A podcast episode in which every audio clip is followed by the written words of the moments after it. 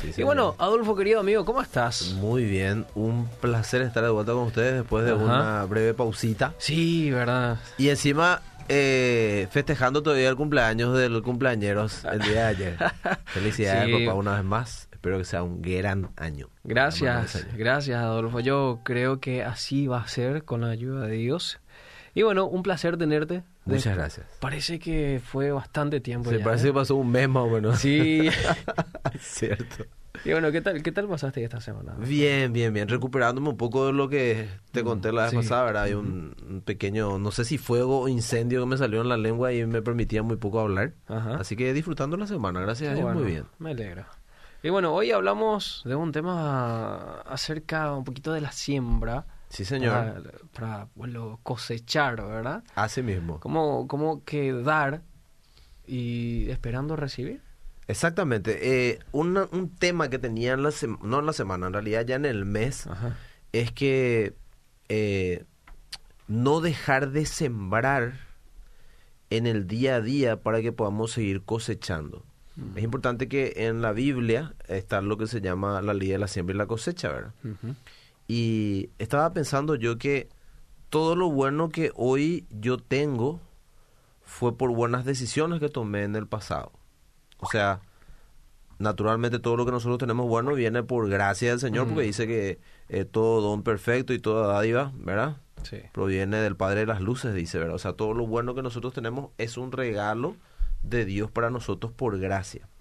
Pero también es un resultado de las decisiones que nosotros vamos haciendo en el día a día. O sea, Elías, Keren, Adolfo, las cosas buenas de su vida hoy son por gracia del Señor primero y también por buenas decisiones de cosas donde yo estuve sembrando en el pasado Mm. que me trajeron hasta aquí. No sé, por ejemplo, yo trabajo en una radio y soy locutor. Y felicidades también en la semana fue el día del locutor. Así que él le felicité a. Keren, pero no le, podía, no, no le pude felicitar a Elías. Eh, yo se supone que eh, decidí estudiar, decidí prepararme Mm. y sembrar tiempo para crecer en una cualidad, en un talento que Dios me dio que yo quería desarrollar con un propósito. Entonces, esa siembra que yo hice en, en estudiar, dedicar tiempo a capacitarme, a prepararme, yo cosecho después el resultado. Entonces, todo lo bueno que nosotros tenemos en áreas específicas de nuestra vida tiene que ver con cosas que nosotros decidimos sembrar en algún momento. A mí me preocuparía mucho si el que nos escucha no puede identificar un momento de su vida donde dijo, eh, eh, donde él recuerde que dice, bueno, yo me acuerdo el día que yo dije, yo quiero ser, quiero mejorar mi carácter. Uf, Por qué ejemplo. decisión, ¿eh? Claro. Y empezaste a sembrar decisiones que te catapulten a trabajar el carácter y Sí. tener un mejor carácter. Eh, o por ejemplo decir, yo quiero tener un mejor pasar económico. Sí. Y esas Entonces- decisiones de repente son un proceso Claro, empieza con una siembra. con una decisión. Una decisión donde Sí. yo voy sembrando día a día en esa área para en su momento poder obtener los resultados eh, que yo estoy buscando. Y fíjate, Elías, Efesios capítulo 5, versículo 15 al 17, es un versículo o dos versículos muy conocidos. Yo lo voy a leer en la versión de la NTV, dice, así que tengan cuidado de cómo viven. Una advertencia que nos hace, en este caso, el apóstol Pablo. Dice, muchachos, tengan mucho cuidado de cómo viven. O sea, cada día analicen cómo están viviendo y cómo quieren vivir y dónde quieren estar el día de mañana. Entonces dice, no vivan como necios, sino como sabios. ¿Qué hace el sabio? El sabio sabe que el tiempo es un artículo de lujo acá en la tierra. Y que el tiempo acá en la tierra, aunque nosotros somos eternos, Sí. no vuelve. O sea, el tiempo cronos que nosotros tenemos acá 24 horas, no vuelve. Y te voy a dar un ejemplo, ¿no te pasó? Yo sé que te gusta la música y que tocas también un instrumento, cantas básicamente también. ¿No te pasó alguna vez que pensás en el pasado y decís, si tan solamente cuando era más chico le hubiese prestado más tiempo al instrumento y hubiese estado más horas sobre el instrumento cuando Sí. tenía todas las responsabilidades que tengo hoy, ¿quién sabe cómo iba a estar tocando hoy? decís? ¿Cómo iba a aprovechar ese tiempo? Claro. verdad? Y no podés volver en el tiempo porque las actividades que vos tenés hoy y el tiempo que tenés hoy no es el mismo el que tenías anteriormente. Y te arrepentís y a veces decís, qué tonto, ¿por qué luego no aproveché mejor ese tiempo? Qué duro que fue. ¿eh? Y ese, normalmente eso es lo que nuestros papás después nos dicen a Ah, nosotros, que sí. nosotros odiamos. Cuando Esa te- palabrita. Claro, cuando ellos te ponen este tareas, te ponen este trabajos que tenés que hacer, eh, no sé, te meten a estudiar en el colegio, en la escuela primero, te meten en inglés, te En meten a hacer algún conservatorio. deporte, en el conservatorio, y vos odias a veces que te hagan todo eso. Y sí, yo quería jugar fútbol con los Claro, muchachos. vos querés divertirte, que pasar tiempo, ¿verdad? Y decir pérdida de tiempo, ¿verdad? Y no, Ah. porque en ese tiempo de nuestra vida parece que el tiempo es eterno y que eh, no pasa nada si Sí. perdés un año, Un día. claro, un día menos. Entonces no dimensionamos, pero ya después cuando estamos mayores y cuando ya estamos en cierta edad, vos te das cuenta de la gran cantidad de tiempo que dejaste pasar. ¿Por qué? Porque te olvidaste o no entendías en ese momento que vos tenés que sembrar hoy lo que vos querés cosechar el día de mañana. Y eso es muy importante. Por eso resalto estos versículos que dicen no vivan como necios, sino como sabios. Tengan cuidado de cómo viven. Saquen el mayor provecho de cada oportunidad en estos días malos. Y decime si no es más actual que nunca este versículo, para nosotros por lo menos. Totalmente. Dice, no actúen sin pensar. Cuando nosotros dejamos pasar el tiempo y no entendemos esta ley de la siembra y la cosecha, no estamos sembrando como para cosecharlo. Al contrario, estamos sembrando algo que no nos damos cuenta de la cosecha que va a traer después. Sí. Y termina diciendo, más bien procuren entender lo que el Señor quiere que hagan. Cuando yo entiendo y busco entender lo que Dios quiere que haga, la siembra que yo hago va a ser a propósito, no va a ser eh, de onda o a ver qué sale, sino todo lo que yo haga va a ser eh, con un sentido de propósito. Si yo invierto tiempo, si yo invierto dinero, si yo invierto amor, si yo invierto perdón en las personas, todo tiene un propósito. Toda siembra tiene un propósito y yo no lo hago de onda nada más. ¿Por qué? Porque entiendo lo que Dios quiere que yo haga. En la versión de la PDT dice Elías, mismos versículos y capítulos, por eso hay que tener mucho cuidado con la forma de vivir. No vivan como la gente necia, sino con sabiduría. Y si vos te das cuenta, hoy lo que menos nosotros vemos en nuestro mundo es sabiduría en la manera de vivir, lamentablemente, ¿verdad? Después dice, esto quiere decir que deben aprovechar toda oportunidad para hacer el bien, Ajá. porque estamos en una época llena de maldad. Sí. Entonces, Elías, en base a este, este capítulo que ponemos como una especie de piedra angular de lo que vamos a hablar hoy, lo primero que yo tengo que entender es que en, en, en, en época como la que yo vivo, que es una época difícil como la que vivimos, Dios cuida de nosotros. Y fíjate que dice acá Elías, a veces cuando nosotros estamos preocupados por el tiempo que nos toca vivir, prestamos tanta atención al tiempo que estamos viviendo y preocupados y afanados por ese tiempo, que dejamos de eh, prestar atención a las cosas que realmente deberíamos de prestar atención porque sea pandemia y el movimiento no sea el mismo, entre comillas, que eh, anteriormente, no significa que tu vida tiene que tener otro ritmo. Prestar atención a las cosas que Verdaderamente requieren, atención. atención. Pero nosotros estamos concentrados ¿verdad? en el tiempo malo que vivimos y en la y situación la actual. situación, ¿verdad? Ajá. Y como que nos centramos tanto en eso que dejamos de centrarnos en las cosas que son importantes que Sí. yo siga centrado Ajá. para seguir sembrando en esas áreas y obtener la cosecha en el tiempo indicado. Eso es muy importante. Y fíjate, eh, 1 Pedro 5.7 dice, echando toda vuestra ansiedad sobre Él porque Él tiene cuidado de vosotros. O sea, Dios tiene cuidado de Elías y de mí, aunque no a, a veces lo puedas dudar por lo que estás viendo. Sí. Si vos sos un hijo de Dios, lo primero que tenés que recordar, Dios tiene cuidado de mí. Entonces, si Dios tiene cuidado de mí, yo tengo que seguir proyectándome. Y para eso tengo que seguir sembrando hoy lo que quiero cosechar el día de mañana. ¿Por qué traigo esta reflexión? Porque yo estuve pensando y dije, ¿será que yo sigo sembrando como sembraba antes en las cosas que son realmente importantes y que Ajá. Dios me enseña que tengo que hacer? Porque yo no quiero hoy o- no quiero hoy obtener lo que alguna vez sembré y seguir solamente cosechando hoy lo que alguna vez sembré, Ajá. pero dejar de, cose- de sembrar hoy para poder seguir cosechando el día Sí, de mañana. Sí. ¿Se entiende lo que estoy diciendo? Eso es demasiado importante. Entonces yo tengo que entender, Dios cuida de mí. Voy a dejar de estar afanado con cosas y voy a concentrarme en las cosas que Él dice que yo tengo que estar concentrado. O sea que sería como darnos ese tiempo sabiamente. Exactamente. Yo tengo que saber dónde quiero llegar o a dónde Dios me llama a llegar. Ah, qué En importante cada esto, área de mi vida. Estamos hablando de toda la, todas las áreas de tu vida, algo Sí. integral. Y centrarme en eso y sembrar en eso. Otro versículo, eh, el mismo versículo en realidad, en la versión de la NTV dice, pongan todas sus preocupaciones y ansiedades en, la mano- en las manos de Dios porque Él cuida de ustedes. Gálatas en el capítulo 6, versículo 7 dice, no se dejen engañar, nadie puede burlarse de la justicia de Dios. Siempre se cosecha lo que se siembra. Y me impacta en esta versión de la NTV que usa la palabra siempre. Siempre se cosecha lo que se siembra. Como la ley de la vida. La ley de la vida, muy bien, cierto. Y fíjate, por ejemplo, en qué cosa en específico aquí el apóstol nos indica que nosotros tenemos que sembrar. Por ejemplo, dice, los que viven solo para satisfacer los deseos de su propia naturaleza pecaminosa, cosecharán de esa naturaleza destrucción y muerte. O sea, si yo vivo solo para la joda y para la macana y para estupideces, que en esta época hay mucha gente increíblemente todavía que solamente está centrada en eso, bueno, yo voy a cosechar muerte, dice. O sea, malgastaste tu tiempo al santo cohete por lo único que va a traer sobre vos. Problemas. Son problemas. Y después dice, pero los que viven para agradar al Espíritu, y esos son los que buscan entender la voluntad de Dios y qué es lo que Dios quiere que yo haga en este tiempo, como decía Efesios, que leímos hace rato como base.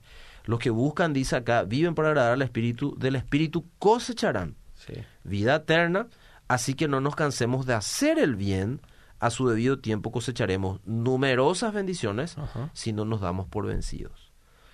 Entonces yo tengo que buscar sembrar en todas las cosas que son buenas. ¿Y cuántas veces nos dimos por vencidos al tratar de cosechar cosas buenas? Porque viste que las cosas buenas como que tienen su proceso más largo todavía. Sí. O sea, es que siempre lo bueno pareciera que tardara más sí. que lo malo. Y, y un ejemplo práctico, ya que sos músico, Sí. eh, es cuando empezás a tocar un instrumento, ¿verdad? Por ejemplo, la guitarra, el teclado, la batería.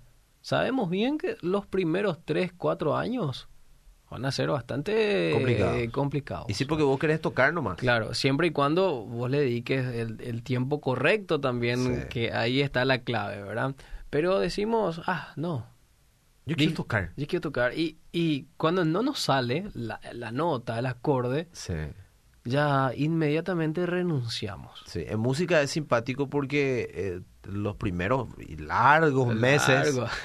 eh, es todo digitación. Frustración. ¿verdad? Es digitación, eh, colocación correcta de los dedos, sea en el teclado, en la guitarra, en el bajo, en la batería, apoyar bien o agarrar bien los palillos, mover bien las muñecas, en el canto aprender a usar la respiración, los resonadores, aprender a afinar correctamente, y son todos ejercicios de digitación o vocalización, o en batería ejercicios rítmicos. Y vos querés tocar nomás. Vos decís, ¿por qué tengo que estar digitando? Ahí dedo 1, dedo 2, dedo 3, dedo 4, acordate el teclado, por ejemplo, ¿verdad? dedo Sí. 5. ¿Por ¿verdad? qué tanto arpegio? ¿Por qué tanto esto? Yo quiero tocar, pero vos no entendés que nunca vas a llegar a, a tocar bien Sí. si vos no estás sembrando en ese proceso de ejercicio. En la vida, en todas las áreas, es así. Por eso que yo tengo que entender lo que Dios quiere en este tiempo que yo haga. Y yo a- acá elegí cuatro puntos básicos. En realidad son muchísimos, Mm. pero vamos a tocar hoy cuatro, a ver si nos alcanza tiempo, ¿verdad? Lo primero, por ejemplo, donde yo debo seguir sembrando y prestar mucha atención es en mi comunión con Dios.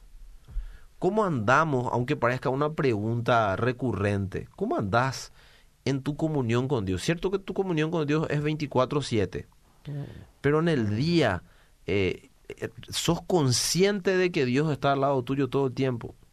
Eh, apartás un tiempo en el día donde te desconectes de todo Sí. y meditas en la palabra. ¿verdad? Haces un estudio sistemático de la palabra, o sea, te tomás ese tiempo diario de estar ahí quieto. La mayoría de la gente dice no tengo tiempo. Eh, o si no, no ponen en el día un horario y dicen el tiempo libre que tenga lo voy a hacer. Y termina el día y no lo hiciste porque no tuviste tiempo libre. Pues lo ocupaste en cosas que a lo mejor no deberías de ocuparlo todo. No, pues yo trabajo todo el día y a la noche lo puedes hacer, por ejemplo.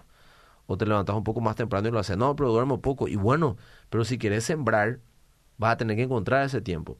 Una persona que yo sé que la mayoría de los que escuchan la radio admiran mucho, Sí. me dijo una vez, Adolfo, lo que no se agenda no es prioridad.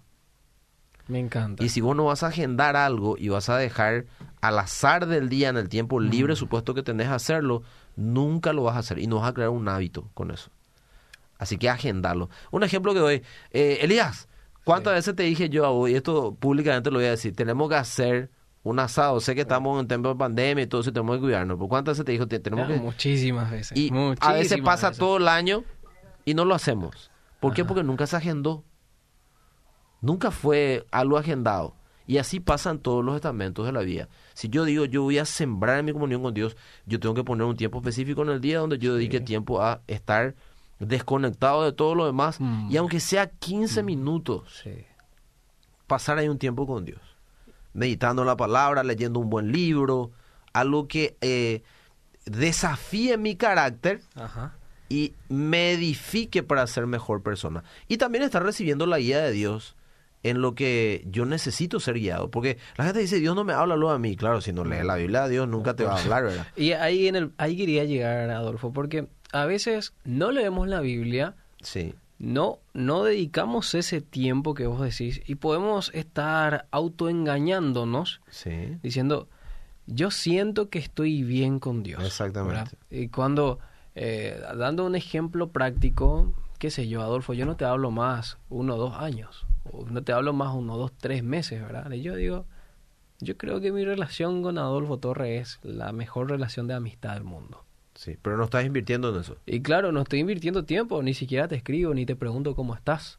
¿Verdad? Que es lo que suele pasar cuando... No, mentira, Ah. mentira. Eh, pe- eh, pero pas- Mentira. pasa lo mismo con Dios. Sí, así mismo Porque es. conocemos, yo conozco, por ejemplo, de, de Adolfo Torres, sé que es cantante, eh, tiene un cemento de podcast los días viernes, pero, pero le conozco, pero no, no, no dedico ese tiempo a... Le conozco, le conozco, es mi conocido, es mi conocido. pero no pasa eso. Y lo mismo puede pasar con Dios. Totalmente, yo necesito invertir tiempo. Por eso que las disciplinas espirituales son fundamentales. Mm. La oración y la lectura de la palabra son cosas que tienen que ser innegociables en tu vida. Todo puede ser negociado menos esas dos cosas. Obviamente la integridad no se negocia también, ¿verdad? Pero empieza con esta disciplina. Y yo si quiero crear hábitos, necesito hacerlo de manera sistemática. Ejemplo que doy, la gente se va al gimnasio y quiere crecer en musculatura y se va una semana y como le duele todo, deja, ¿verdad? Y eh, dice la ciencia, ¿verdad? Que 25 días seguidos practicas algo y tenés la tendencia a que se convierta en un hábito. Entonces yo necesito ser consistente en sembrar en mi comunión con Dios. ¿Por qué? Porque eso va a hacer que yo coseche ¿qué? sabiduría para tomar buenas decisiones, discernimiento para entender eh, eh, qué es correcto en cada etapa, esto conviene, esto no conviene ahora. Dios te va a hablar y de que Dios habla, Dios habla. Eso lo podemos decir todo lo que estamos acá en la radio. Dios sabe cómo hablarte, pero necesitas sembrar en tu comunión con Dios. Y voy a leer algunos versículos del día y te voy a dar algunos después. No sé si tenemos mensajes. Eh, sí, Rosy Alvarenga, al menos aquí en el Facebook, dice, bendiciones Adolfo, siempre oportuno tu mensaje, Eh, gloria a Dios por tu vida. Muchas gracias. Margarita Vega dice que Dios bendiga siempre, que Dios te bendiga siempre. Muchas gracias. También hay en el WhatsApp, a ver, muchos saludos desde Cruce Liberación. Feliz fin de semana de parte del pastor Esteban Boni. Bueno, Abrazos al pastor. Igualmente para él un buen fin de semana. Eh, también saluda aquí Carol de, de J. Augusto Saldívar. Y bueno, estos son los mensajitos. Saludos ahora. a toda la gente linda que nos manda mensajes. Eh, voy a leer algunos versículos del día rápidamente y después eh, te voy a dejar algunos a vos. Primera de Corintios 1.9, la versión de la PDT, dice, Dios siempre cumple sus promesas. Y Él es quien los ha llamado a compartir la vida con su Hijo, nuestro Señor Jesucristo. Entonces, ¿qué espera Dios de nosotros? Que compartamos nuestra vida con Jesucristo, una comunión diaria con Él. Yo tengo que sembrar en eso. Eh, Salmos 25.14, también en la versión PDT, dice, el Señor reserva su amistad personal para los que le tienen un temor reverente. Y es a ellos a los que les, les enseña el significado de su pacto. Imagínate, reserva su amistad personal. Nunca me, me voy a cansar de leer ese versículo. O sea, Dios reserva su amistad personal para quién? Para el que invierte tiempo, para el que siembra tiempo en su comunión con Él. Eso es impresionante. Él quiere ser amigo de todos. Pero yo puedo querer ser amigo de todos, pero si yo no invierto en esa amistad, no voy a ser amigo de esa persona nunca. Eh, Efesios capítulo 3, versículo 1 al 5 dice, así que yo, Pablo, este versículo, estos versículos de Elías me impactan. Dice, soy, perdón, prisionero de Jesucristo para viendo ustedes que no son judíos. Está hablando a los gentiles. Seguramente habrán oído del trabajo que Dios en su generoso amor me ha dado para ayudarle a ustedes. Y escucha esto, por revelación, Él me dio a conocer su plan secreto como antes les escribí brevemente, o sea, por revelación, dice. ¿Y de dónde es lo que nació esa revelación de que Dios le, le, le revela su plan secreto para la humanidad, Pablo? En la comunión que él tenía con el Señor. Y Dios quiere re- revelarte planes específicos para tu vida, para tu familia, eh, para el ministerio que Él te encomendó, eh, para con las personas que te rodean, para con tus amigos. Dios te quiere revelar planes que Él tiene a través tuyo para con esas personas o con esas personas. ¿Qué más? Si ustedes leen lo que escribí podrán captar cómo entiendo el plan secreto que se ha dado a conocer con Cristo. Me encanta esto. Se van a dar cuenta de que yo entiendo el plan, dice. ¿Y por qué? Porque de primera mano recibió eso de Dios. No es que leyó en un libro nomás o escuchó incluso en un podcast. Todas esas cosas son hermosas, pero Dios te quiere enseñar cosas a solas. Yo necesito sembrar eso. Hay cosas que Dios solamente le va a hablar a Elías y solamente le va a hablar a Adolfo. Porque tiene que ver con Elías y con Adolfo, con nadie más. Y yo necesito sembrar en esa comunión con el Señor. Otra cosa en la que yo necesito seguir sembrando, en gracia y paciencia con los demás. Ay, ay, ay, ¿eh? Y vos sabés que yo necesito sembrar. Este es un tiempo complejo, la gente anda muy nerviosa, hay gente que está llevando doble vida, Ah. muchas cosas, y mismo dentro de la iglesia. Entonces yo necesito seguir sembrando gracia en las personas y paciencia. ¿Para qué? Para salvación y restauración de esas personas. Sí. Es muy importante. Gálatas capítulo 6, versículo 1 al 3 dice, Amados hermanos, si otro creyente está dominado por algún pecado, ustedes que son espirituales, deberían ayudarlo a volver al camino recto con ternura y humildad. Nosotros normalmente alguien está en pecado y le caemos, pero... En el fondo. No, peor que la Satanás iglesia. nosotros la condenación pura, ¿verdad? Cinco o seis meses en el fondo, Sí, y ¿eh? acá dice Dios, si vos verdaderamente te consideras espiritual, Ah. dice que deberías de ayudarle a volver al camino. Mm. Y eso requiere paciencia. ¿Cómo lo que no entiende? Y requiere paciencia. Y como dice, con ternura y humildad. Eso significa cubrirlo y ayudarlo en ese proceso. Obviamente la persona tiene que querer salir de eso, pero igual nosotros necesitamos siempre tratar a las personas con gracia y en este caso con paciencia. Después dice, ayúdense a llevar los unos las cargas de los otros y obedezcan de esa manera la ley de Cristo. Ese es un desafío muy grande Muy para la iglesia, bueno, de todos los tiempos, pero especialmente ahora, porque tenemos luego el pensamiento, cada uno luego ya con su drama, mismo. cada uno con su problema, y vamos a tratar de llevar cada uno nomás, ¿verdad? Sí. Sin embargo, ahí nos exhorta a llevar la carga del hermano Y, también. y dice con O sea, ternura y con humildad. O sea, te puede caer bien, no te puede caer bien, Ah. pero vos no sos nadie para juzgarle, vos estás para restaurarle y vos estás para eh, a- a poder guiarlo a la salvación. Entonces, yo necesito seguir invirtiendo en gracia y paciencia Mm. con los demás. Eso es algo que no, no, no podés dejar pasar por alto. Sí, acá Rosy dice restaurar, restaurarlos en amor, llevando las cargas los unos de los otros. Amén y no murmurando. Sí, que es un gran problema. Yo sufrí eso esta semana, ¿verdad? Pero no viene al caso. Y cuando, me, cuando supe quién fue, fue una de las personas por las cuales yo más tiempo sembré y di. Y la persona que más cubrí. Y ahí te juega Satanás. Ahí donde te juega Satanás. Dice, eh, como, como, ¿de qué te sirvió? Mira todo lo que invertiste, mira cómo te sigue pagando esa persona. Y el Espíritu Santo que te dice, te vas a acordar de este versículo. No, vos sos más espiritual. Vos tenés más entendimiento que Él hoy.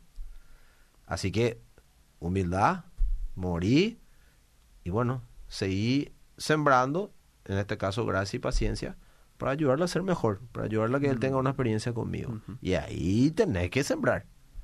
Porque vos vas a querer también Vas que a la querer gente- contraatacar. Y ahí viene Eso la- lo, lo natural, ¿verdad? Sí, señor. Y ahí viene la regla de oro que hablábamos hace rato fuera de micrófono. Todas las cosas que quieran que los hombres hagan con vosotros Ajá. o con ustedes, así también hagan, háganlo ustedes con ellos. O sea, como yo quiero que me traten, yo tengo que tratar. Y la iglesia primariamente está llamada a restaurar. Sí. Yo Ese llamado a la iglesia. imagino- La restauración. sí, imagino nomás a Jesús, una Sí. persona que realmente sufrió murmuración por parte de todo el mundo. Tremendo. Siendo... traición Sí, señor. por parte de uno de sus discípulos, por una de las personas que él más invirtió tiempo, que fue Judas. Sí. ¿verdad? Y no solamente Judas, sino Pedro también, le negó tres veces. Sí. ¿Y cómo actuó él?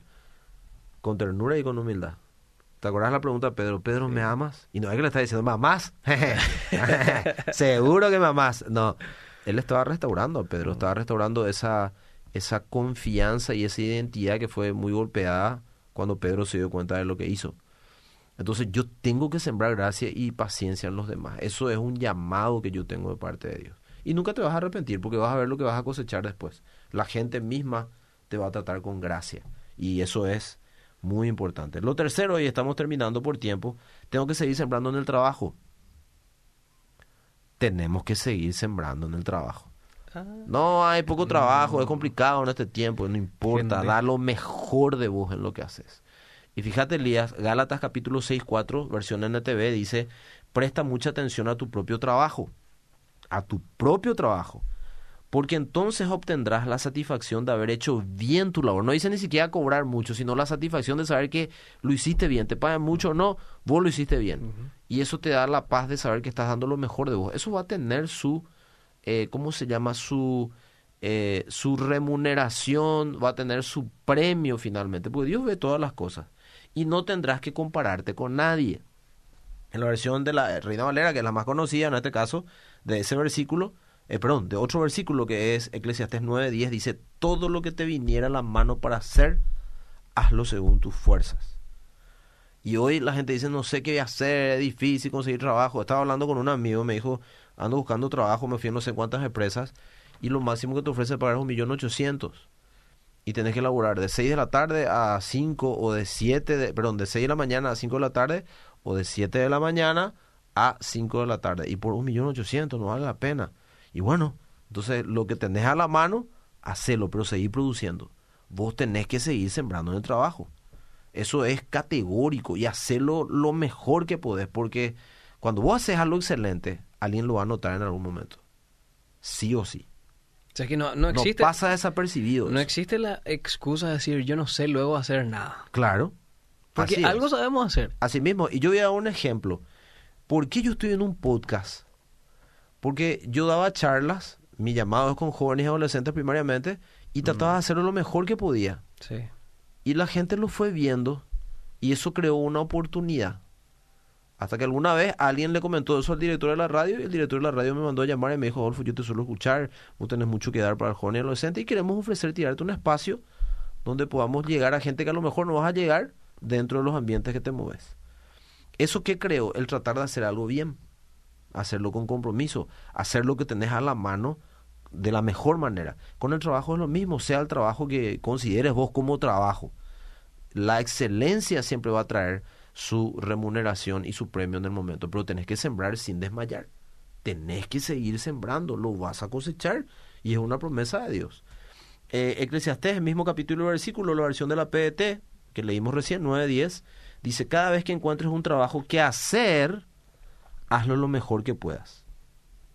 Y mi, mi pata cómo termina porque dice, en el sepulcro, o sea, cuando te mueras, no hay trabajo, ni pensamiento, ni conocimiento, ni sabiduría, y para allá vamos todos. O sea, aprovechar el tiempo que tenés acá y sembrar con excelencia en las cosas que haces. Elías eh, está en la locución, eh, quiere no y está en los controles. Todo tiene que ser con excelencia. Hacerlo lo mejor que puedes. Y eso va a traer su retribución porque alguien lo va a ver. Y si en ese lugar no te retribuyen, en otro lado Dios va a hacer que te lo retribuyan. Pero tenés que hacerlo con excelencia. Y por último, para cerrar, tengo que seguir sembrando también económicamente. ¿Dónde? En la iglesia y en las personas. ¿Por qué digo la iglesia? Porque la iglesia somos todos nosotros, los que creemos en Jesucristo y tenemos a Jesús en nuestro corazón. Pero acá también eh, le llamamos nosotros iglesia a la denominación que nosotros pertenecemos.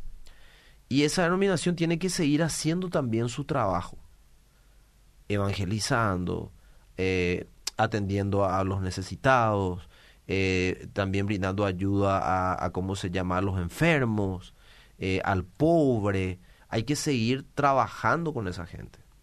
Y yo necesito seguir invirtiendo. Fíjense como nunca nosotros vimos, y sé que quieren y vos y toda la audiencia que nos escucha me va a dar, me va a decir que sí. Como nunca nosotros vimos que se hicieron hamburgueseadas, este, pancheadas, rifas. rifas, porque hay mucha gente que necesita. Y a veces la gente ya dice, ya, ya, ya, por todos lados, ¿y qué es lo que ya seguir dando mano? Tengo más nada, te dice, ¿verdad? Pero siempre hay una manera de ayudar todos podemos ayudar de alguna forma. A veces yo no tengo plata, Pero en mi caso yo soy público, por ejemplo. Yo te puedo ayudar moviendo redes sociales o hablando con gente que sé que puede ayudar también en dar cosas. Siempre podemos ayudar de alguna manera, pero también es importante ayudar económicamente.